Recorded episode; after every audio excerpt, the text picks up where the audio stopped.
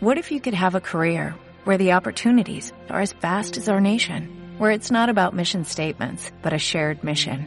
At U.S. Customs and Border Protection, we go beyond to protect more than borders, from ship to shore, air to ground, cities to local communities. CBP agents and officers are keeping people safe. Join U.S. Customs and Border Protection and go beyond for something far greater than yourself. Learn more at cbp.gov/careers. Lo que hay que tener para ser empresario. Sí, hay que ser valiente, hay que tener ganas de trabajar, no hay que tener miedo al fracaso, hay que aprovechar los errores para aprender de ellos. No hay que ser egoísta, porque es un trabajo en equipo, al final un empresario necesita trabajar en equipo, aunque todo equipo necesita también un líder y esa es una de las funciones principales del empresario. Y sobre todo, tener claro que esto no solamente se hace para que uno pueda ganar dinero, porque también lo puede perder, sino porque sale de nosotros mismos, sale de una necesidad de crear, de una necesidad de hacer, de una necesidad de hacer algo muy importante y es generar puestos de trabajo. Y crear puestos de trabajo, sobre todo cuando hay dificultades en la economía y cuando mucha gente está pasando hambre, es importante, es una gran aportación que debe de reconocerse, aunque muchas veces no se haga así. Pero eso no es suficiente.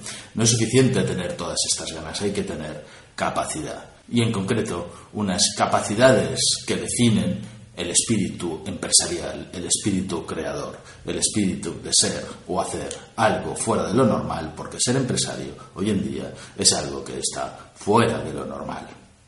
En este vídeo, las cinco capacidades que debe tener o debe desarrollar un empresario para poder ser realmente un empresario sin miedo al fracaso y alguien de éxito.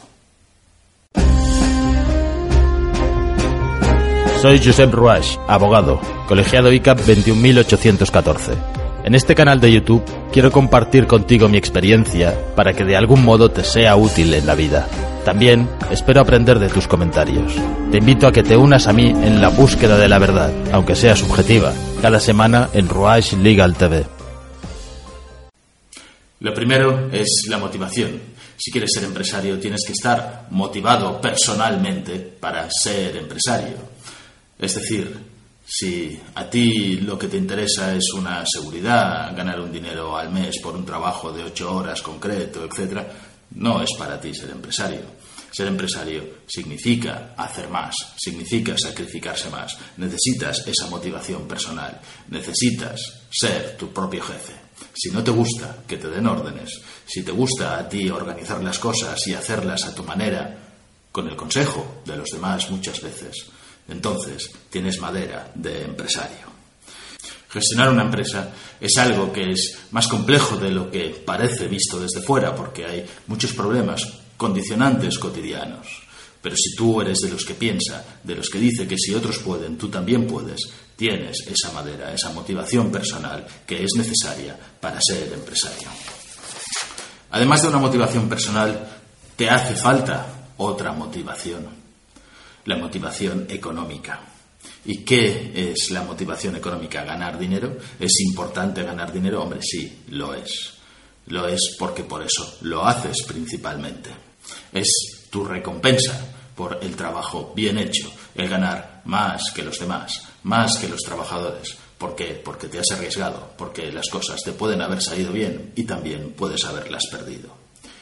Además, Disponer de dinero, de fondos propios, es lo que te permite tener una cierta seguridad a ti, a tu empresa y a la gente que está en tu empresa. Si al final ganas dinero, tienes un cojín para poder responder. Y es importante no solamente tenerlo, sino el saber cómo conseguirlo, cómo financiarse. Por eso es muy importante la gestión de la empresa. No es lo mismo en tu balance financiero que compres una máquina y que esa máquina la imputes a un gasto, lo cual reducirá tu beneficio, o bien la actives, que es lo que se debe hacer como un activo, de manera que no es ningún gasto y tu resultado será mejor. Todo esto es importante porque después te facilitará el poder conseguir dinero, poder pedírselo a alguien, poder pedírselo a los bancos, por ejemplo. La segunda capacidad es la iniciativa. Es necesario que seas una persona de iniciativa. ¿Y eso qué significa tener iniciativa? Significa en pensar, pensar en proyectos, que esos proyectos de alguna manera tienen que organizarse y que esos proyectos tienen que llevarse a cabo con una forma predeterminada o más o menos predeterminada adaptándose a ciertas circunstancias. Pero es necesario que esa iniciativa la tengas tú como empresario. Si no tienes iniciativa, nadie la tomará por ti. Y como vas a llevar la iniciativa, también tienes que decidir cuál es el tiempo que quieres dedicar a tu empresa. Si para ti el tiempo de ocio, el tiempo de descanso, las ocho horas o seis horas de trabajo semanales es lo más importante, te estás equivocando. No tienes madera de empresario. Lo que tienes que hacer no es tampoco dedicarle completamente todo tu tiempo a ser empresario, sino todo el tiempo necesario, sin importar echar jornadas largas, sin importar que algún sábado, algún día festivo, algún domingo, o algún día en que todos los demás están de fiesta, tú tengas que estar trabajando en tu proyecto, porque tienes que preparar cosas que tus clientes esperan para mañana. Si no estás dispuesto a estas renuncias, no tienes madera de empresario. Porque la suerte hay que buscarla, no viene sola. Dirán que un empresario de éxito ha tenido un golpe de suerte, ha podido aprovecharse de determinadas circunstancias. No es cierto. La suerte se busca y si se busca duro se encuentra, pero hay que trabajar para que exista esa suerte, esa suerte de posibilidad de éxito, porque al final es solo una posibilidad de éxito. Esperando sentado sin tomar iniciativas, lo único que puedes esperar es que te toque la lotería o que te toque la quiniela. La tercera capacidad de un empresario es la gestión del riesgo. No hay ninguna actividad, y menos una actividad empresarial, que se pueda hacer sin asumir riesgos, riesgos de todo tipo. Riesgos que son previsibles, incluso riesgos que no son previsibles. ¿Qué es lo que hay que hacer? Intentar conocerlos, intentar estar informado, saber que lo que estamos produciendo o que lo que estamos haciendo conlleva riesgos, conlleva riesgos que deben intentar estar lo más controlados posibles. Saber que esos riesgos los puedes afrontar Saber que cuando se produzca ese evento que haga que las cosas se pongan difíciles, tienes capacidad para afrontarlo, para buscar ayuda y para salir adelante. Si no quieres arriesgarte ni asumir riesgos, no seas empresario. Asúmelos los de otro tipo, pero esos puede que sean demasiado para ti.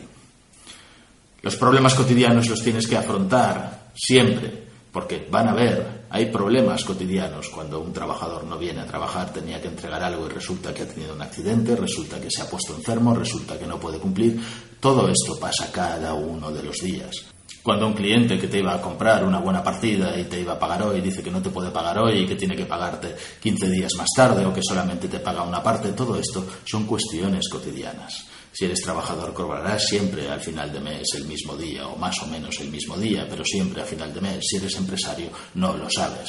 Son cosas que ni siquiera son imponderables, son cotidianas, ocurren a menudo y debes estar preparado para afrontarlas, para no tener que tener un presupuesto que sea ajustado siempre a unas necesidades concretas y diarias, o al menos saberlo y preverlo para poderlo solucionar y ante los riesgos imponderables o los riesgos más grandes, como puede ser que pierdas un contrato, como puede ser que tu cliente te incumpla un contrato, como puede ser que haya una pequeña catástrofe en tu empresa, como puede ser que haya una protesta laboral en tu empresa, pues entonces tienes que asesorarte, tienes que buscar ayuda de los demás. Nadie lo sabe todo y menos de lo que no es lo específico de ese mercado, de ese cliente, de ese producto, de ese servicio que estás prestando. Dejarse asesorar es siempre una buena idea, pero la decisión, la decisión siempre la tienes que tomar tú y la asunción de ese riesgo imponderable cotidiano la vas a seguir tomando tú.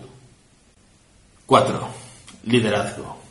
Tienes que ser un líder, que estés tú mismo motivado y ser capaz de transmitir esa motivación, de transmitir esa actitud positiva a la gente que te rodea, a tu equipo, porque es el equipo el que al final hará que tu empresa siga adelante, no solamente tú, pero tú, tu función es efectivamente organizarlo, liderarlo y saber que todos y cada una de las personas también tienen sus problemas, también tienen sus días de bajón, también les pasan cosas como te pasan a ti, pero tú tienes que ser superior, no tienes que dejar que estos bajones normales y corrientes en cada una de las personas y en el día a día de cada uno se muestre, sino que tienes que superarlo y tienes que hacer que los demás tengan esa actitud positiva para trabajar, para triunfar, para ayudarte, para que el equipo funcione como un engranaje. Seguro que tendrás mil tareas por hacer. Seguro que tendrás más cosas que hacer de las que puedes. Seguro que se te acabará el día y dirás, me hacen falta más horas, dice, porque no he terminado de hacerlo. Esto es normal, es cotidiano. Si eres un perfeccionista y quieres que todas las cosas sean exactamente perfectas, no puedes ser empresario. ¿Por qué? Porque no te da tiempo. Y el tiempo es oro y hay que gestionarlo muy bien. Una vez estuve hace muchos años en una conferencia para un máster. Iba de oyentes y una de las cosas que nos dijeron yo era,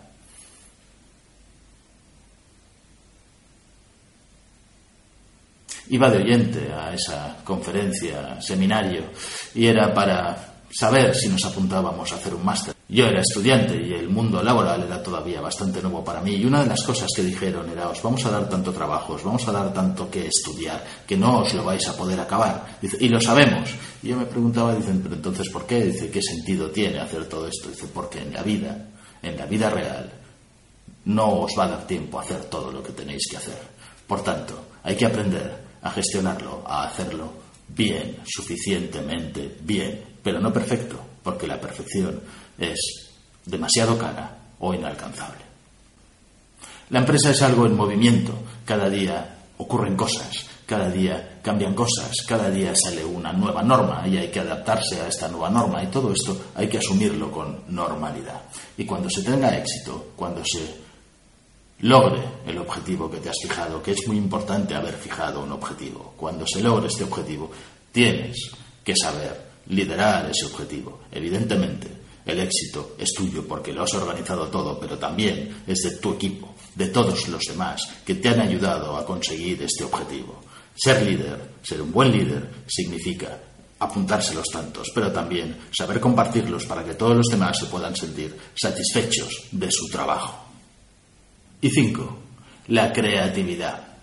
Este es un concepto que a veces es difícil de decir, yo necesito una super idea, necesito algo que sea potente, algo que sea nuevo, algo que, que, sea absolutamente y totalmente creativo para poder montar una empresa y venderlo y que la gente enseguida lo quiera. No es cierto. Necesitas un cierto nivel de creatividad, pero ese nivel de creatividad va siempre relacionado no a pintar un gran cuadro que vayas a poder vender. Tendrás un mercado, pero posiblemente como idea no te valga para montar una empresa, sino que lo que tienes que ver es el mercado, es qué es lo que hay, qué es lo que pide la gente, qué es lo que es necesario. Y igual, alguna de las cosas de las que hay, tienes ideas para mejorarlas, tienes ideas para hacerlas mejor, tienes ideas para que sea más barato, tienes ideas para que esto sea más aceptado por los clientes o estén dispuestos a pagar por ello. La creatividad tiene que ir relacionada no solamente a las grandes ideas, sino sobre todo a las cosas útiles y a las cosas de mercado que se puedan vender. La idea creativa es pensar en tu cliente objetivo y ese cliente objetivo qué te va a pedir y cómo va a estar satisfecho. Crear es de esta forma, innovar, igual no desde cero, sino desde algo que ya existe, desde una idea que ya está en el mercado, pero que puede ser mejor o que puede ser mejorable. Por ejemplo, esto. Motar. Es una bebida, una lata, una lata de bebida energética como otras miles o muchas en el mercado. ¿Qué tiene de especial? Esto. Que es totalmente higiénica. Alguien ha tenido una idea de hacer algo que ya existía en el mercado y hacerlo totalmente higiénico. Se abre haciendo así. Y tenemos la lata. No has inventado nada nuevo, simplemente has innovado sobre algo que ya existía. Y esa idea es la que te puede llevar al éxito. Por tanto, no pienses que para hacer una empresa tienes que partir de cero ni de una gran idea. Solamente tienes que innovar, investigar cómo llevarla a cabo y ver qué es lo que están haciendo los demás cuando ya tengas tu producto, porque los demás te van a copiar, van a ver si tu idea es buena y si tu idea está funcionando, van a intentar hacer la suya, van a intentar hacer algo similar. ¿Lo puedes proteger con una patente? Sí, pero tiene poco valor, porque una patente solamente dura 10 años. Y cuando pasen los 10 años y tu producto está funcionando, habrá otros, muchos más, que van a hacer lo mismo que estás haciendo tú Tener la empresa es ser constantemente creativo. Si no tienes todas estas capacidades, también puedes ser empresario. Pero tienes que buscarlas, tienes que aprenderlas o tienes que encontrar a un socio que las tenga. Delegar. Delegar es importante y estas capacidades de creación, de creatividad, de innovación no siempre tienen que ser tuyas. Tú puedes ser un gran organizador de proyectos, puedes tener grandes ideas pero no sabes llevarlas o aplicarlas a cabo o, o cómo técnicamente tiene que hacerse. Esto todo lo puedes delegar. Lo que no vas a poder delegar si quieres ser empresario es tu actitud, tu liderazgo, tu capacidad para afrontar los riesgos. Eso es, al fin y al cabo, compartible, pero indelegable.